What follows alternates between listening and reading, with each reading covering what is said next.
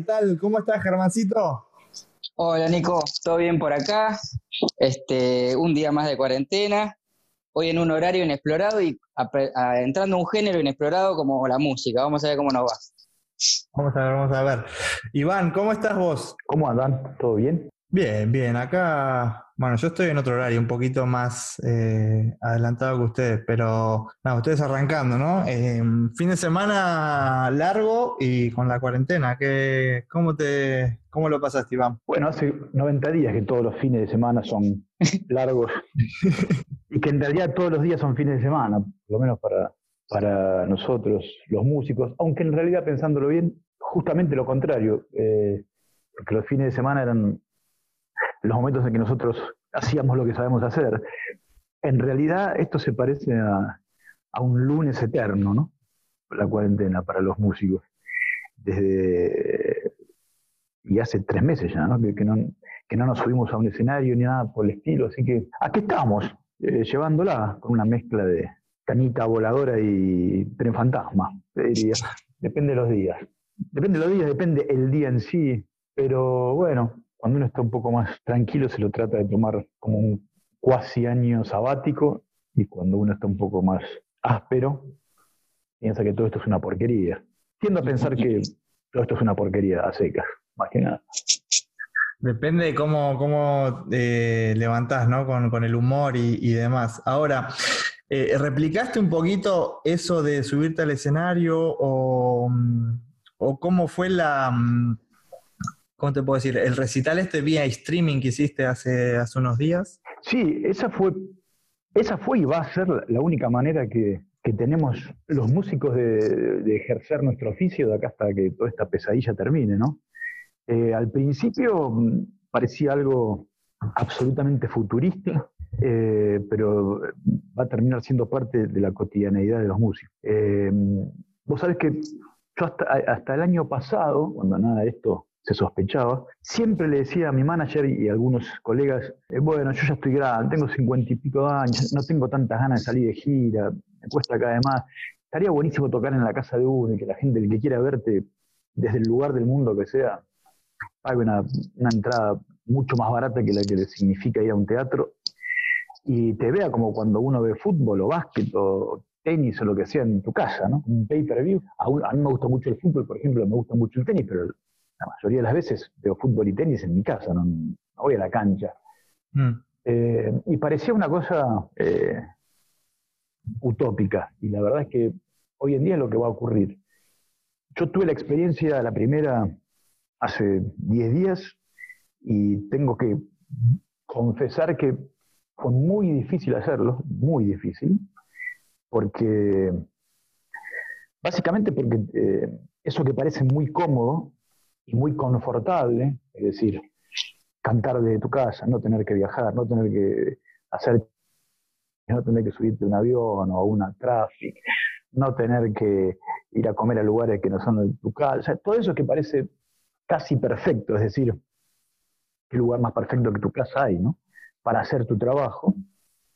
En el momento de empezar a cantar se, se desvanece porque, porque te falta es una verdad de perogrullo, pero te falta lo más importante que es la gente adelante. Eh, eres una pantalla con mensajes de gente que fueron infinitamente cariñosos e infinitamente conmovedores, muchísimo de ellos, pero aún así es muy raro, es rarísimo.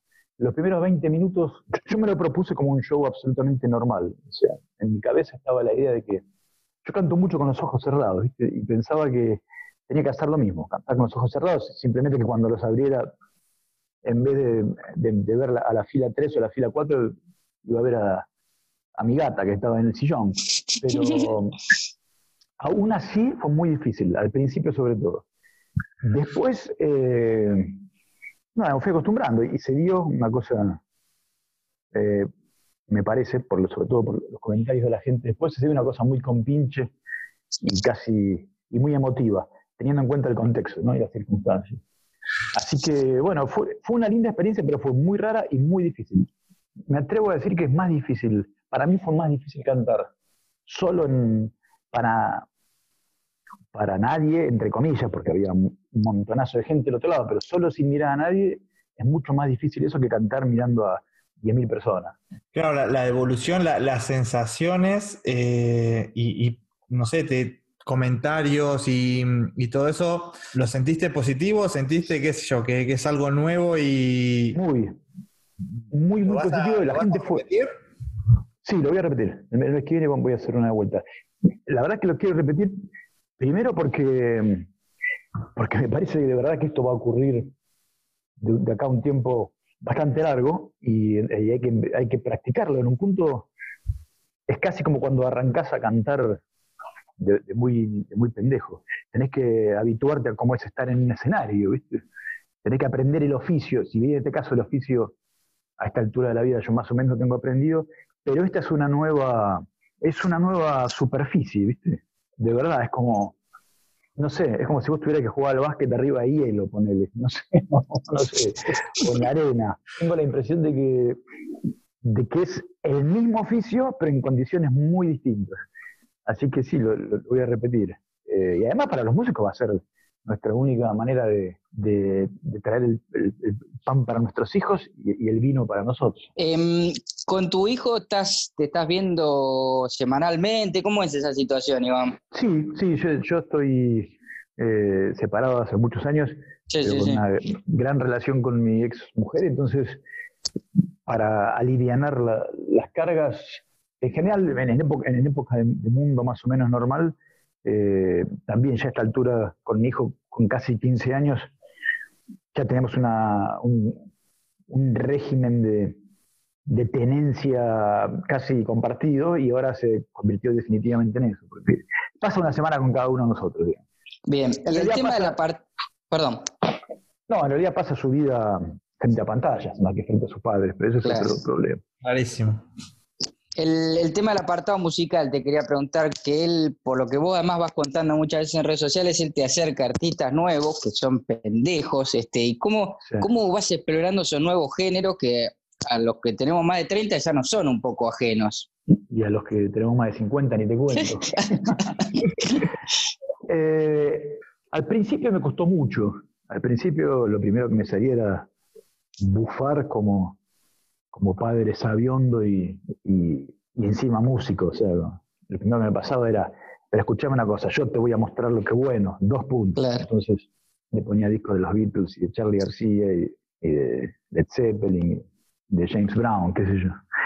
Después me di cuenta de que era la peor manera de intentar entusiasmarlo con, la música que a mí me parece que tiene que entusiasmarte. Y empecé a escuchar lo que él me, lo que él escuchaba. Nosotros, él, él, vive a 40 minutos de mi casa, entonces tenemos viajes en auto y de vuelta que son bastante largos y ahí es donde en general escuchamos música juntos.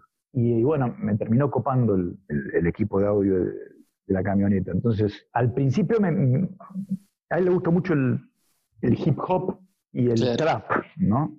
Eh, el hip hop para mí era más fácil porque si bien yo no soy un fanático del hip hop, pero sí estaba dentro del radar de mis oídos, digamos esa cadencia, ese, ritmo, ese, digamos, no me costaba nada asociarlo con, la música negra, con el rap, con Public Enemy, con James Brown, si querés, con las cosas, digamos, con lo que fue el origen, ¿no? O sea, con todo lo que es música negra es, fácil llevarlo para atrás y, encontrarle el link.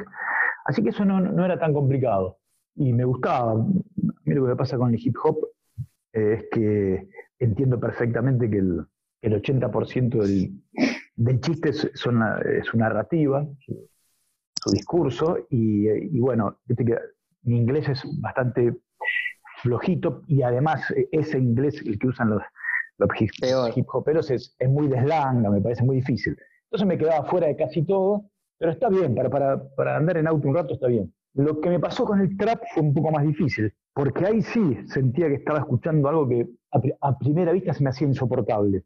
Desde, desde lo sonoro, ¿viste? Desde el audio. Eh, lo primero que me provocó fue bastante rechazo. Eh, después empecé a intentar eh, reconocer en, ese género algunas cosas que me parecía que no estaban tan mal. Y, y así fue. Y hoy en día estoy más habituado. También pienso que es una cuestión de oreja, ¿viste? Eh, yo tengo 50 años y hace, no sé, 40 y pico que escucho música. Mi formación es básicamente una formación clásica, o sea, de, rock y de pop, eh, y aledaños, qué sé yo, reggae, funk, soul, pero, pero siempre hablando de música popular clásica. Me parece que estamos en una época donde eso se quebró.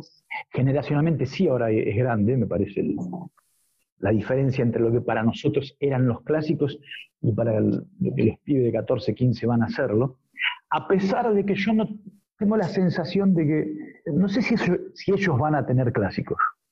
Esa es una discusión un poco más espinosa. Pero yo no sé si ellos van a, dentro de 30 años, escuchar los discos que escuchan ahora. Cosa que sí me pasa a mí y a mis amigos, ¿no? Eh, los discos que, que, escuchamos a los 15 años con, con mucha eh, emoción, muchísimo de esos discos los seguimos escuchando con la, no sé si con la misma emoción, pero los seguimos disfrutando mucho ahora. Y yo siempre hablo con mi hijo de eso, le digo, no puede ser que una banda que te gustaba hace un año ya no te guste para nada. Y me la dejas a mí la banda, le digo. O por ahí me le gustaban cosas hace un año que a mí no, me terminaban gustando a mí y él ya no las escucha. Creo que es una característica por ahí de, la época, ¿no? el, de consumir de una manera muy veloz, muy en fuga, para adelante todo el tiempo, y entiendo que tiene que ver con, la, con el acceso inmediato a, a casi todo, Ahí yo, digamos, la dificultad que le veo, si querés, en términos culturales, es que, hay, muy, hay muy, poca, muy poco apego al pasado, ¿no? Musical, que te puede enseñar tantísimo.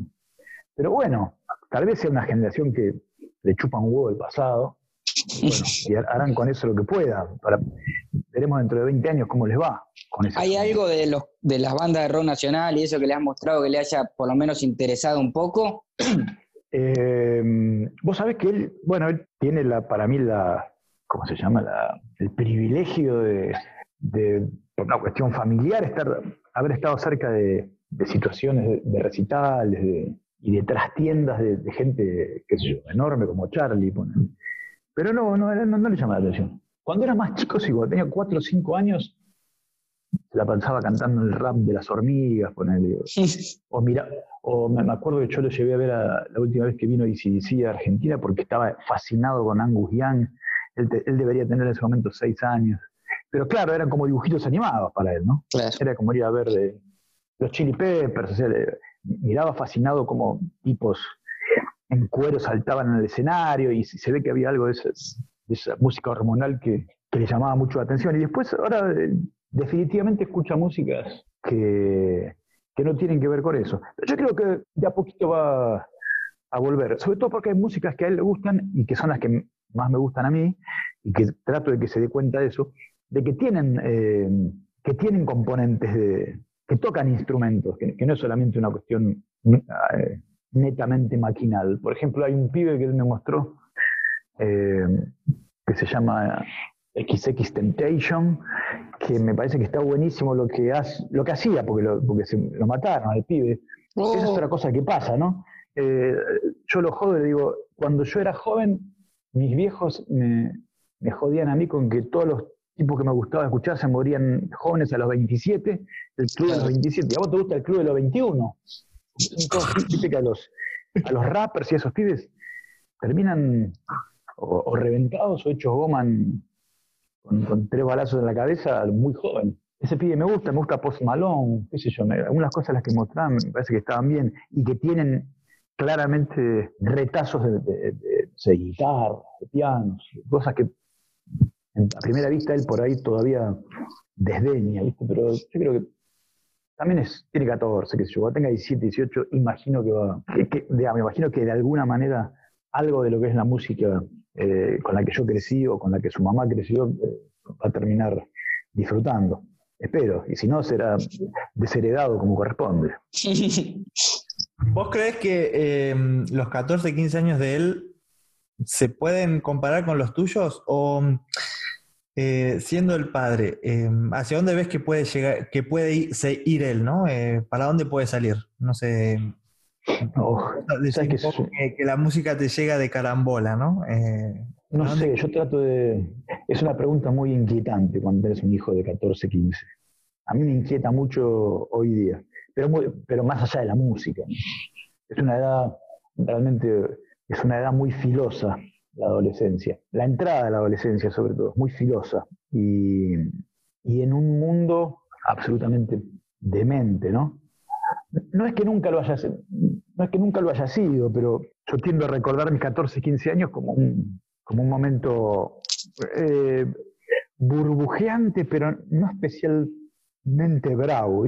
Y además, para mí la brecha fundamental es entre el mundo analógico, que era el nuestro, y el mundo digital, que es el de ellos. Me parece que eso es todo lo que es todo, lo, todo lo, que significa la, influencia y, el alimento tecnológico que ellos tienen, nosotros no lo teníamos.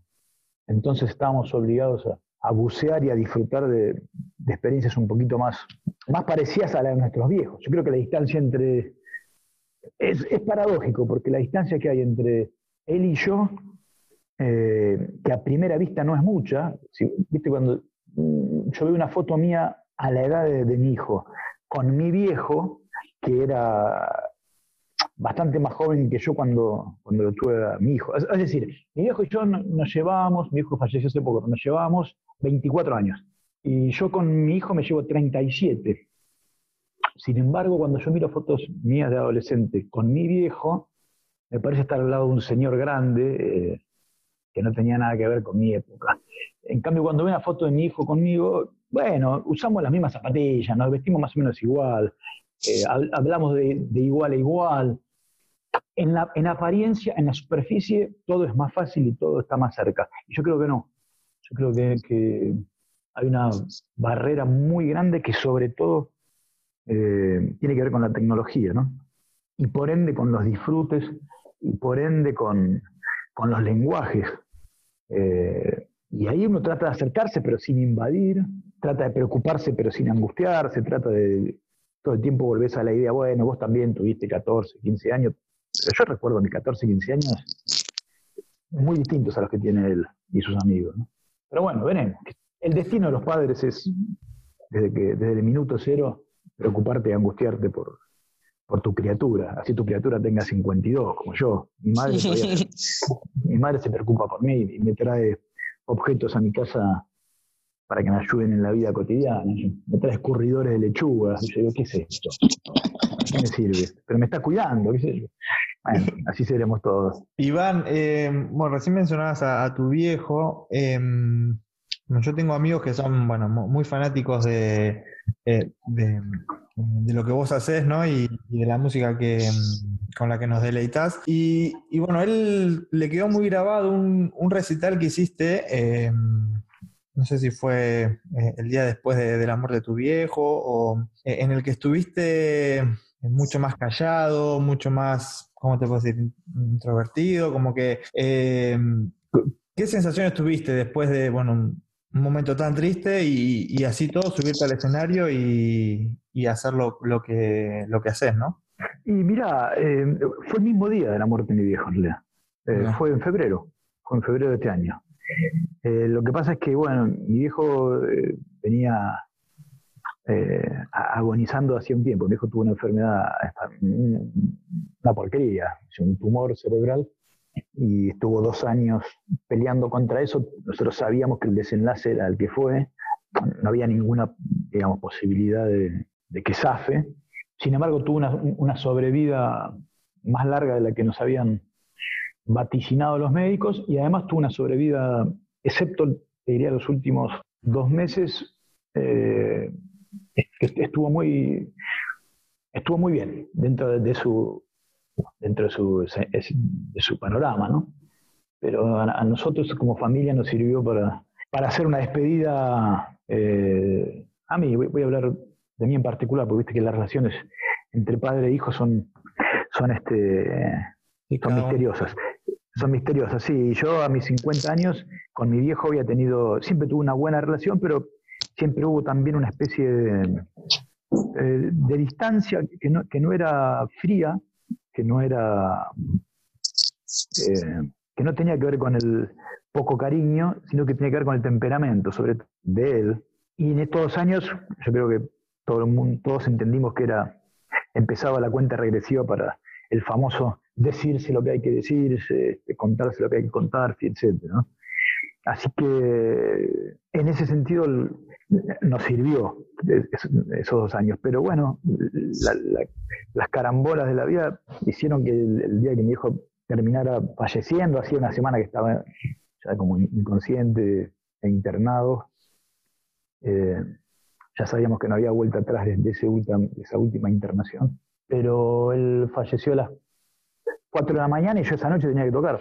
Pero además tenía que tocar en, en un lugar que para mí es especial, que es ahí en, el oeste, en Ramos Mejía, cerca de donde yo soy, eh, porque es un, lugar donde en general una o dos veces por año yo hago shows muy íntimos, porque se me da la gana para ir con la guitarra así, eh, casi como si estuviera en una sobremesa. Eh, es un lugar que queda a, tres o cuatro cuadras de los primeros lugares donde yo me subí en escenario en mi vida, un caballero.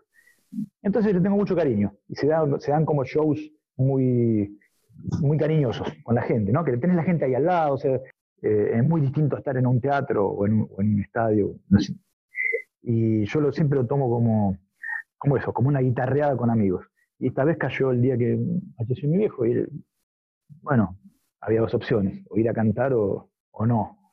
Y tuve la sensación de que si me quedaba en mi casa me iba a quedar este, o emborrachándome severamente o llorando un tiempo muy largo y dije, a lo mejor es preferible ir a cantar un rato, con lo que eso significaba. Eh, pero bueno, yo tampoco quise decirlo porque no, quería provocar una cuestión de, como de lástima, ¿viste? No, quería, no quería que ese show sea un chantaje emocional. Después cuando, cuando terminó, ya en la última canción, lo conté porque me parecía que, sí, que mucha gente se está dando cuenta de que, de que no estaba en mi mejor noche. Pero bueno, son, cosas, seguramente haya sido el tal más difícil de todos los que hice, pero, pero no estuvo mal cantar. Yo no sé si cantar sana, ¿viste? Esas son, eh, esas son frases un poco, para mí un poco demasiado New Age para mi gusto. Eh, el arte sana, el arte sanación. No, no, me parece que no, que depende. Pero eh, a veces alivia eh, un poco y, sobre todo si uno se sube a lo que sabe hacer, bueno, es una manera de justamente distraerse de la muerte. En general, yo creo que uno, uno hace cosas para distraerse de la muerte. En este caso yo lo hice para distraerme de la viejo. Pero, uno lo hace en términos existenciales, lo hace, lo hace por eso. ¿Por qué cuernos uno va a hacer canciones o a hacer libros o a hacer películas para, para olvidarse que se va a morir, ¿no? Básicamente es un poco la función del arte para el tipo que lo hace, por Bueno, eh, mencionabas también eh, el barrio, ¿no? Eh, el oeste. Em, es algo que tenemos en común. Yo también soy de Morón. sí, sí, lo sé. Me lo, contaron hace muy poquito. Sí.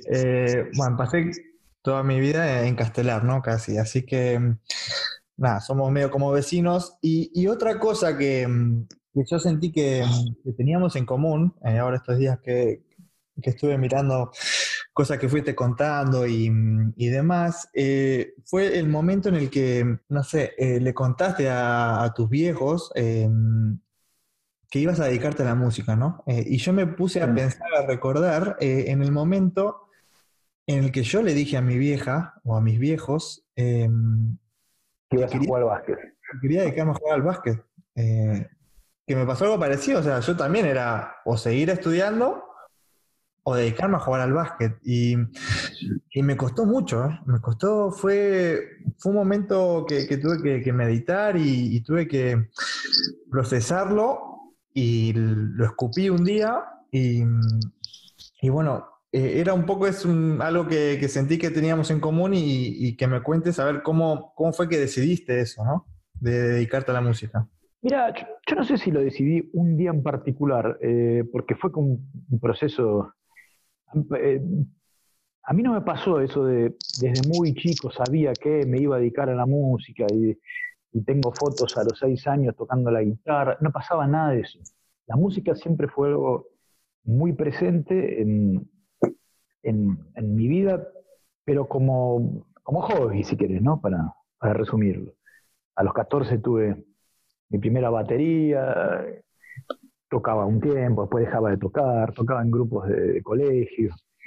Eh, pero no había una, una vocación tan tremenda al respecto. No pasaba nada. De hecho, yo terminé la secundaria y, me puse a estudiar sociología, que estudié cuatro años.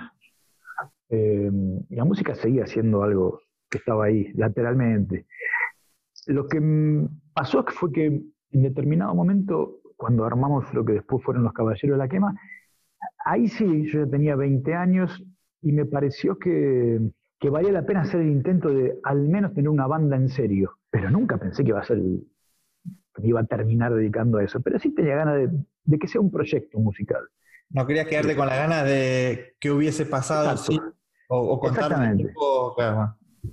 claro, y, bueno, y sería una cosa muy pasional y muy compinche entre tres o cuatro pibes que íbamos al mismo colegio, al Dorrego de Morón, al Nacional de Morón, alquilamos una casa vieja, la transformamos en sala de ensayo, de repente empezamos a ensayar seguido, de repente yo decidí cantar, sobre todo porque yo escribía las letras y me tenía ganas de cantarlas, de cantar lo que escribía, y porque además en ese momento escuchaba a bandas cuyos cantantes tampoco eran nada del otro mundo, entonces me parecía que, ¿por qué no?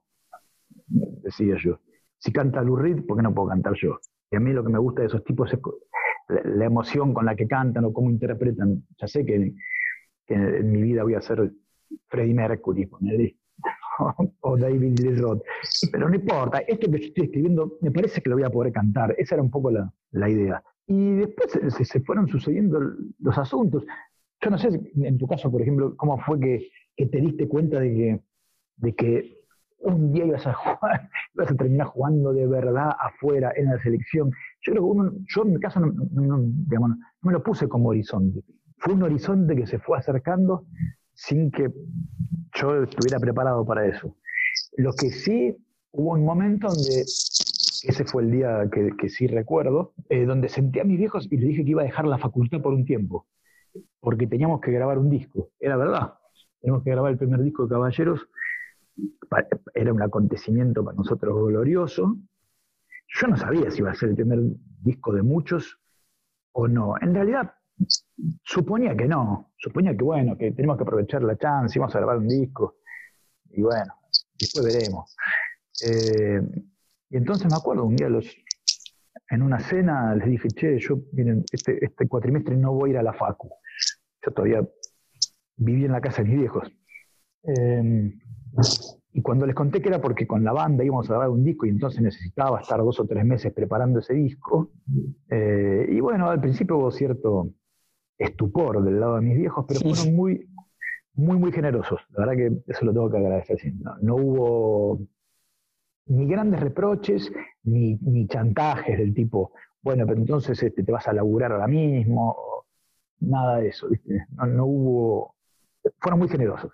De todas maneras, pasó el tiempo, yo ya, ya me había establecido en el oficio, digamos, ponele, no te digo hasta hace dos años, pero hasta hace diez, ponele, cuando yo ya había, había terminado de, cantar con caballeros, ya me habían pasado un montón de cosas lindas, ya vivía de la música, ya todo, y cada tanto en, en alguna que otra encuentro familiar, ponele mi viejo me decía, che, pero es una lástima, ¿por qué no terminás la carrera? ¿Por qué no terminás sociología? Y yo le decía, papá, ya está, hace 20 años que no voy a la facultad. Ya está. Sí, pero qué sé yo, si te faltan, ¿cuántas materias te faltan?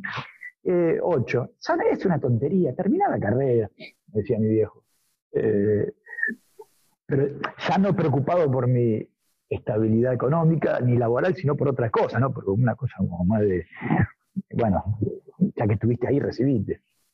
Y vos sabés que hubo algún momento en estos años en que lo pensé, en que pensé en la facultad, o terminar la facultad eh, a distancia, qué sé yo.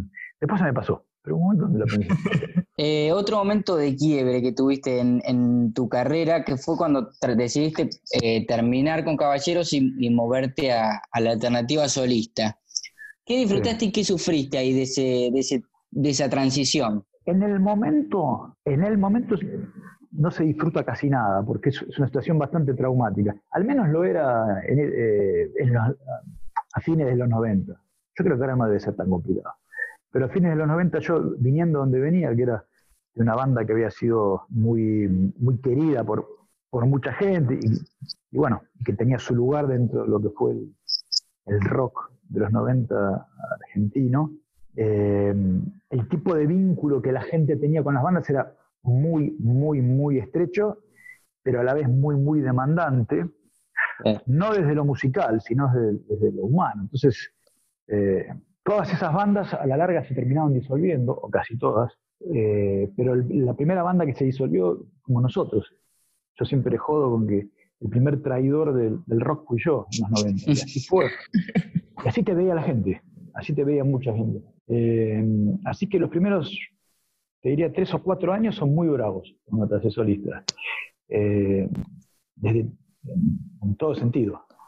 Retrocedes casilleros de popularidad, de, de, consideración de la gente. Son bravos, pero conseguís algo que de otra manera no, conseguirías nunca, que es libertad. Hacer lo que se te canta las pelotas.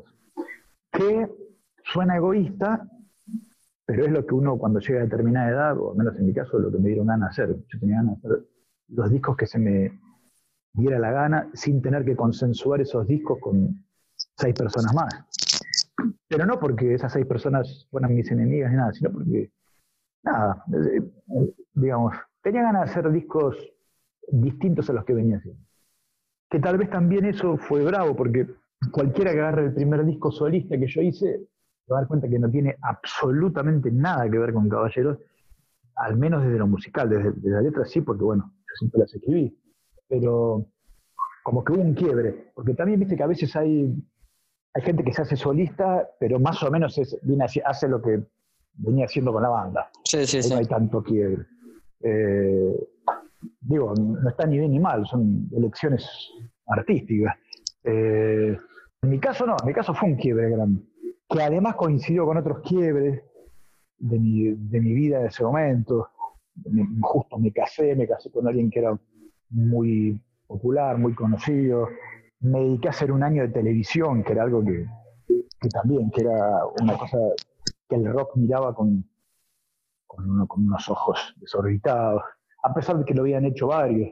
Pero bueno, fue, fue todo un momento de, muy este, convulsionado en mi vida. Y, fue bravo. No, estos fue bravo, pero no me arrepiento, muy por el contrario. Estoy absolutamente feliz, contento de haber dado ese paso de, haber, de haberme hecho solista y además, y después, muchos años después, es decir, hace dos o tres años, volví a reconciliarme con caballeros, no con los pibes, que también me reconcilié con ellos, sino con la idea de caballeros. Eh, tanto, es, tanto es así que estos años hicimos tres o cuatro shows juntos y ojalá sigamos haciendo algunos más, de vez en cuando, sin, sin necesidad de ser una banda permanente, porque no lo vamos a hacer, pero sí como encuentros de esos amigos que se encuentran una vez por año a, recordar este, viejas épocas. Bueno, hasta ahora resultó de esa manera, de hecho hasta hace muy poco, y, fue muy... Cada vez que nos encontramos fue muy hermoso y fue muy bueno musicalmente, así que está buenísimo también que el, el círculo haya cerrado 20 años después, ¿no? Claro. En el, en el libro que publicaste también este, contás un poco la, vida del músico como laburante, ¿no? O sea, la parte mala de todas las giras, de la soledad, de, de, cómo hablas con tu, con tu hijo a distancia y lo difícil que es eso. Eh, se, la pasa en un punto mal a veces en todos esos viajes, en, combi, no sé, capaz que durmiendo en lugares de mierda, ¿no? ¿Tiene, ¿Tiene una parte negativa o el músico no puede quejarse por su condición? Y depende cómo te vaya. Yo no debería quejarme. Yo, yo, no me quejo porque eh, me siento un privilegiado. En, la música pasa exactamente como exactamente lo que pasa con, con el fútbol, no sé, con, supongo que con el básquet también. O sea, por cada tipo que, que vive de eso y que vive bien, hay, no sé, 100 que no viven o que viven como pueden. Sin duda. Entonces, no, yo me siento un privilegiado, sería un, sería un desgraciado si me quejara. El, libro lo que tiene es, lo que yo intenté, bajar a tierra la idea del tipo, entre comillas enormes, por favor que se entienda, de estrella de rock. Bajar a tierra eso, porque en Argentina eso no existe, de verdad no existe. Eh, incluso para los tipos más privilegiados y para los que mejor les va, siempre va a haber situaciones bizarras, situaciones este, cuasi patéticas, situaciones, pero de las cuales te tenés que reír, digamos. No, eh, creo que esa es la clave del asunto. Eh, a mí lo que me molesta del ambiente de la música es la gente que se toma muy en serio. Me, parece, me parecen unos, eh, unos paparulos. La gente que se toma en serio tanto esto me parecen unos paparulos y además que es, escupir al, viento de una manera escandalosa. a mí en particular lo que sí me pasó durante varios años, sobre todo cuando nació mi hijo, eh, y él era muy, ahora ya tiene 14, pero ponele, desde que mi hijo nació hasta los, hasta los 7, 8 años de él, me, pegó mucho el tema de los, de los, viajes, a pesar de que yo no hago giras enormes ni nada, pero me costaba mucho salir de mi casa. Lo extrañaba mucho y... Pero me parece que también ahí estaba hablando de otra cosa mía, ¿viste? Sin hacer psicología barata, era como un síntoma de otra cosa. Yo tengo ciertos, tengo ciertos eh, ciertas tensiones con mi oficio. Eh, pero está bien tenerlas, me parece. Mm, estoy lejos de la idea de, eh, bueno, la música, lo, que lo que decíamos hace un ratito, es sanadora, y además el escenario es un lugar mágico, cuando uno se sube al escenario, el mundo se desvanece, mentira. O sea, a veces te subís y no tenés ganas de subirte, a veces este, estás ahí repitiendo maquinalmente lo que ya venís haciendo. A veces cantás canciones que no tenés nada más puta gana de cantar. A veces tenés que sonreír a la gente y no tenés ganas, ganas de estar en el hotel mirando este, Boca Patronato, qué sé yo. O sea, no, no, eh, no, me gusta la idea del artista eh, eh, puro, ¿viste? artista por el arte mismo. Yo no, a mí, no, me sale, no, no, me siento cómodo en ese lugar. Yo lo tomo más como un oficio que como otra cosa, eh, que trato de hacerlo con, mucho respeto y trato de, hacerlo lo mejor que puedo, pero no, no es un lugar, no es una situación mágica para mí hacer canciones. Es un laburo, es un laburo que, que trato de que me salga bien. Y como todo laburo tiene un lado B, ¿viste? Eh, Imagino que con el deporte va a pasar lo mismo. Yo una vez leí un libro, no sé si lo leyeron, el libro, la biografía de, André Agassi, que es tremenda. es tremenda. Eh, salvando las distancias, pero digo, yo prefiero, digamos, una relación más honesta con, las cosas que uno hace. Eh, y, me, gusta poder hacerme preguntas al respecto de, mi oficio. El, lado A lo conocen todos, eso que están en las fotos, en los videos, las anécdotas más graciosas, etc.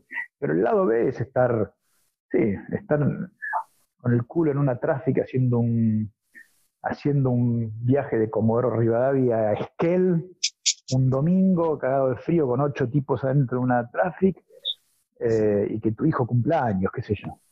Ya sé que no es trágico. Mi, abuelo conoció a, a, mi tío a los cinco meses que hubiera nacido porque estaba en la guerra. No es que sea trágico, pero quiero decir que, que a veces te, te, hace hacerte preguntas. ¿Qué, carajo estoy haciendo acá? ¿A qué mierda me estoy dedicando?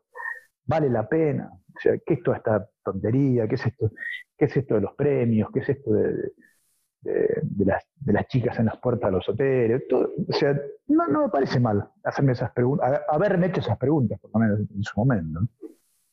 Ahora ya no hay ni chicas ni premios. Ahí va a ser una, pregunta eh, un poco mezclando con la idea de, libertad que habías dicho antes y, con esta respuesta que me pareció eh, muy rica.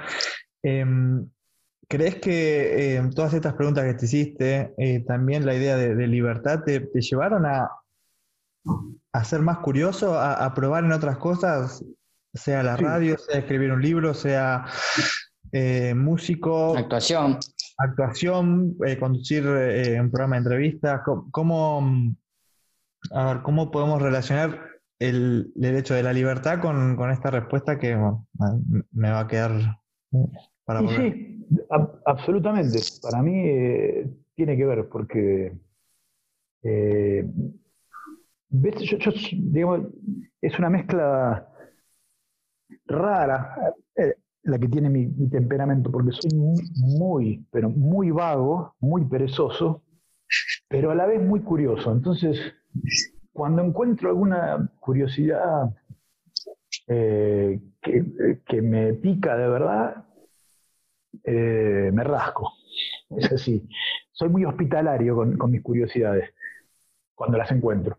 Y entonces, yo conozco colegas que dicen, bueno, si te dedicas a la música, tienes que dedicarte medio que 100% a eso, de perfil, para que no se si, si haces varias cosas a la vez, por ahí no se entiende bien que sos, la gente no, termina de...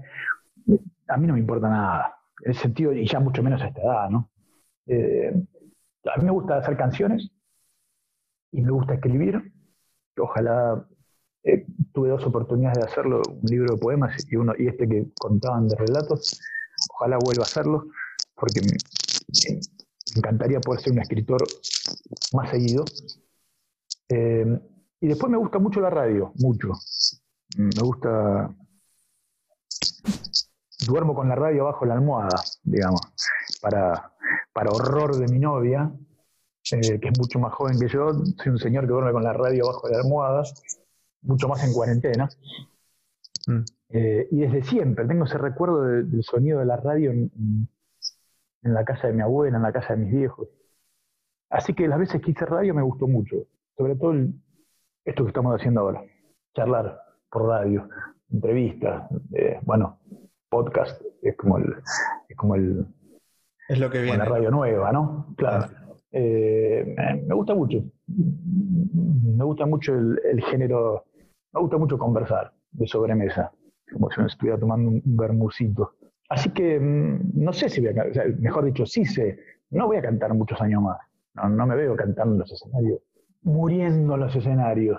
Bueno, nunca se sabe, pero digo, ojalá que no. Hay que envejecer con, mucha dignidad eh, en la vida en general, pero arriba en el escenario en particular, y yo no sé si voy a estar en condiciones de eso. Entonces, tal vez, y un poco volviendo al principio de la charla, tal vez un poco lo que enseña, si es que algo puede enseñar esta porquería de la cuarentena y de la, y de la nueva normalidad, es que, bueno, hay una vida muy muy rica si uno quiere si uno puede, sobre todo si uno puede, si te puedes dar ese lujo. Porque hay gente que no puede hacer ese lujo ni hablar. Pero los que podemos, hay una vida bastante eh, enorme adentro de la casa de uno. Eh, con los libros, con los discos, con las películas, con, y con los libros y los discos y las películas que uno puede hacer si tiene ganas. ¿no? Eh, yo me veo más escribiendo, de acá unos 10 años me veo más escribiendo en mi casa, tal vez cantando una vez cada tanto, eh, o vía streaming, o si termino la cuarentena en algún otro lugar, pero, pero ya no me veo activo como antes. Es, raro porque, a diferencia de, bueno, de ustedes los deportistas, Nico, ustedes sí tienen fecha de retiro, fecha de vencimiento, ¿no? En términos de laburo. Eh, nosotros aparentemente no, los tipos que se suben de escenario, pero yo creo que sí. Lo que pasa es que no queremos pensarla o no queremos darnos cuenta. Pero todos sabemos que hay un momento donde te subís en el escenario y ya estás vencido. No porque la gente no te escuche. De hecho, hay gente que poder elegir, no ese retiro. ¿Cómo? Estaría bueno poder elegir ese retiro, ¿no? Pero uno Exactamente. a veces no está preparado, no se da cuenta. Claro. Bueno, yo hablé mucho de eso. Yo hace un año hice, hice todo un ciclo de entrevistas, sobre todo con deportistas de todo tipo, y hablé mucho de eso. Y me llamaba, me llamaba mucho la atención el vínculo que tienen con eso. O sea, el de ser, con todo respeto, ¿eh? jubilados jóvenes. ¿no? Eh, debe ser muy bravo.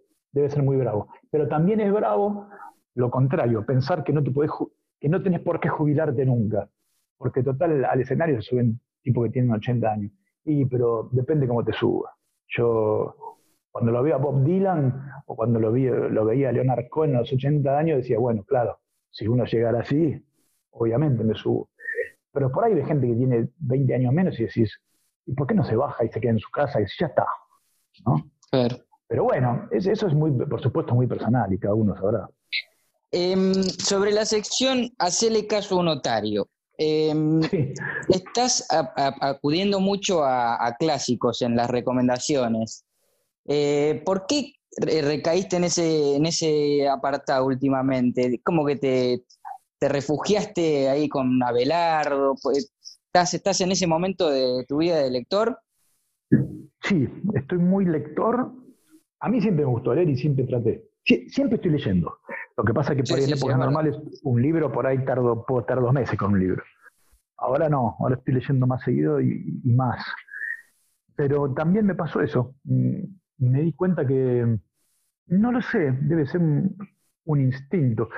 Eh, viste que está como esa, la sensación que tenemos todos en momentos como estos es de catástrofe. Eh, ojalá que no termine siendo una catástrofe total y absoluta, ¿no? Pero ante la sensación de catástrofe, uno lo que hace es refugiarse. Y así como te refugias en tu casa, también te refugias en las cosas que, te parece que son fundamentales. Y a mí con los libros y con las películas que me está pasando lo mismo y con eh, estoy yendo a, a los lugares donde ya fui feliz, digamos. Y, con los libros en particular estoy volviendo a leer cosas que había leído hace 25 años, 20, y que ¿Y cómo es ese proceso de relectura? Y está buenísimo. Hasta ahora todo lo que volví a releer me, volvió a volví a, reafirmar que eran que por suerte que eh, por suerte formaron parte de mi educación sentimental o intelectual o como queramos llamarlo, digamos, eh, por suerte. Y estoy volviendo a ver películas. Ahí es un poco más difícil. Algunas películas ya no me conmueven tanto, las que me conmovían por ahí hace 20, 20 y pico años. Pero los libros, los que agarré hasta ahora, sí, muchos.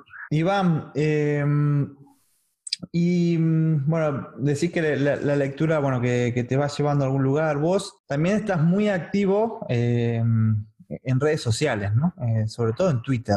Eh, ¿Te divierte? Ahí habría que estar menos, habría que estar mucho menos. Uno leería más si estuviera menos en Twitter. Sí, sí, sí, no, eh, lleva mucho tiempo y mucho desgaste. sí, sí, sí. Para nosotros es, una tontería. Es brutal el desgaste que, nos lleva a eso. pero vos lo usás un poco para de diversión, para mostrar... Básicamente, básicamente como diversión. Va, en realidad eh, yo dejé de leer los diarios hace un tiempo ya, el diario físico, ¿no? Entonces, me informo bastante por Twitter. Y aparte uno ahí trata de elegir qué leer, ¿no? Así que en un punto es como una fuente de información. Y después cuando yo activo, en realidad lo hago un poco para hinchar las bolas, porque me, gusta ser medio escandaloso o me gusta provocar un poco. Pero después termina siendo una pérdida de tiempo porque lo que empieza como un chiste termina, termina siendo, aparte en estas épocas muy ásperas, donde hay mucha gente que está realmente muy limada y, muy mal de la cabeza, te terminas trenzando. Se va de control, se va de control. En... Sí, pero aparte sin sentido, sin sentido y, y además eh, a veces por ahí perdés de vista esto que te decía hace un rato, que no hay que tomarse en serio tampoco tanto. O sea, la opinión de uno es lo mismo que la opinión de no pasa nada, Y, no, y no hay, tampoco hay tanta gente que entiende el juego en Twitter, entonces te terminás trenzando absurdamente. Así que siempre me prometo usarlo menos. Lo, uso menos, lo que pasa es que también depende de las épocas. Pero es, una, es, una, es un aliado, es un arma doble filo. Cuando tenés tiempo libre, cuando estás de gira o cuando estás. Te, saca tiempo y te, y te suma enemigos absurdamente a veces. Sí, a veces perdés más de lo que. Sí, sí, sí. a ganar con un rato de diversión. sí. yo muchas veces eh, fantaseo con la idea de, cerrarlo, pero después digo, eh, como mucho no escribo más. Pero después te tomaste un vino y viste que alguien puso tal cosa y le contestás y arranca, de vuelta, ¿viste? Pero es jugar a los autitos chocadores, porque no vas a ningún lado. No se va a ningún lado. Eh, y también pasa mucho que no sabes ni quién te está contestando, ¿no? Porque... Obvio, no, casi nunca. Bueno, a mí lo que más me gusta que no es muy frecuente que pase. Pero me ha pasado alguna que otra vez. A veces me gusta ejercer eh, la polémica con gente inteligente, pero que piensa absolutamente distinto a, uno. Me pasó, ¿eh? Algunas veces. Y yo se lo respeto. me voy a poner a polemizar con alguien que no sería jamás mi amigo, pero que entiendo que, que actúa desde cierta honestidad intelectual y desde cierta cosa, me parece fenómeno. Pero no pasa muy seguido. Y además el formato en sí también es muy tramposo. Uno no puede decir ni en 140 ni en 280 letras lo que tiene ganas de decir. O sea, Imposible. Se puede malinterpretar, no está el tono del asunto, a veces no está el humor. Eh, es difícil. Pero bueno, es una de las de los signos de la época. ¿no? Las redes sociales son eso, una telaraña que si te descuidas, eh, te quedas ahí enredado más tiempo que hace falta. Escúchame, em, nos quedaremos enredados acá escuchándote o, hablando eh, mucho tiempo, ¿no? No queremos eh, joderte toda la mañana, bueno, después de un fin de semana largo que te hablas divertido muchísimo, ¿no? En, casa. Em, bueno, nosotros acá, para, para cerrar un poco eh, los programas y, y, lo que venimos haciendo, siempre invitamos a, que nos pasen un tema musical, nosotros lo cerramos con, eso. Eh, creo que en este caso va a ser especial. No, sé si, si nos querés compartir lo que vos escuchás, lo que escucha tu hijo, capaz, o, o si tenés algo nuevo para, para pasarnos, no, sé. Eh, pero, pero la idea es como que mm, nos des un cierre y, y nada, agradecerte por, por haber estado acá, por haberte copado con la idea. Em, la verdad que me fue medio cara dura, ¿no? Haberte eh, invitado para mí, eh, pero, pero, la verdad que... Faltaba más. no, un placer. Un eh, placer, de verdad. Me, gusta mucho este tipo de charlas. Así que fue un placer. Si tengo que elegir una sola canción, bueno, voy a hacer de cuenta que, termino de, charlar con ustedes y pongo play en, el equipo de música y mientras tomo mate escucho la canción que tengo ganas de escuchar ahora. Eh, hay una canción, hay mucho, mucho la música brasilera y entre los muchos que me gustan de los brasileros hay un tipo que se llama Arnaldo Antunes, que fue uno de los tres que formó los tribalistas. Hay mucha gente le, va a sonar más los tribalistas, eh, eran Marisa Monte, él y Carliños Brown. Hace unos años hubo un disco de los tribalistas que fue muy, escuchado en todos lados acá también. Pero él como solista es un tipo que siempre me interesó mucho y tiene una canción que se llama Socorro, eh, que está en un disco acústico de él, así que si la llegan a encontrar puede ser una buena canción para cerrar. Se llama Socorro de Arnaldo Antunes. Muy bien, la vamos a buscar y vamos a cerrar con eso. Está, está. ¿Está? Perfecto. Sí. Muy bien.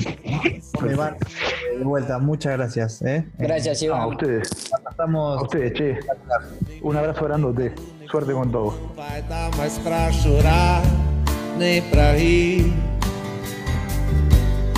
Socorro alguma alma, mesmo que penada, me empreste suas penas. Já não sinto amor, nem dor já não sinto nada.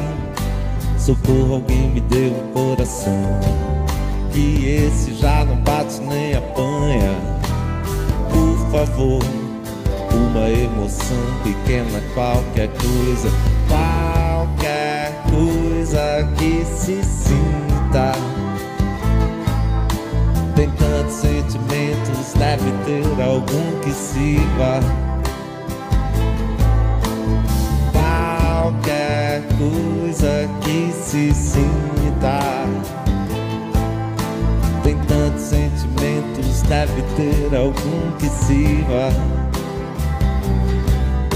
Socorro alguma rua que me dê sentido. Qualquer cruzamento, acostamento, encruzilhada Socorro, eu já não sinto nada. Socorro, não estou sentindo nada, nada, nada. Nem medo, nem calor, nem fogo, nem vontade de chorar, nem de rir. Socorro alguma alma, mesmo que penada me preste suas penas. Eu já não sinto amor, nem dor, já não sinto nada. Socorro, alguém me deu coração. E esse já não bate nem apanha. Por favor, uma emoção pequena, qualquer coisa, qualquer coisa que se sinta. Tem tantos sentimentos, deve ter algum que sirva. Qualquer coisa que se sinta. Tem tantos sentimentos, deve ter algum que sirva. Qualquer coisa que se sinta. Tantos sentimentos, deve ter algum que sirva. Qualquer coisa que se sinta. Tem tantos sentimentos, deve ter algum que sirva.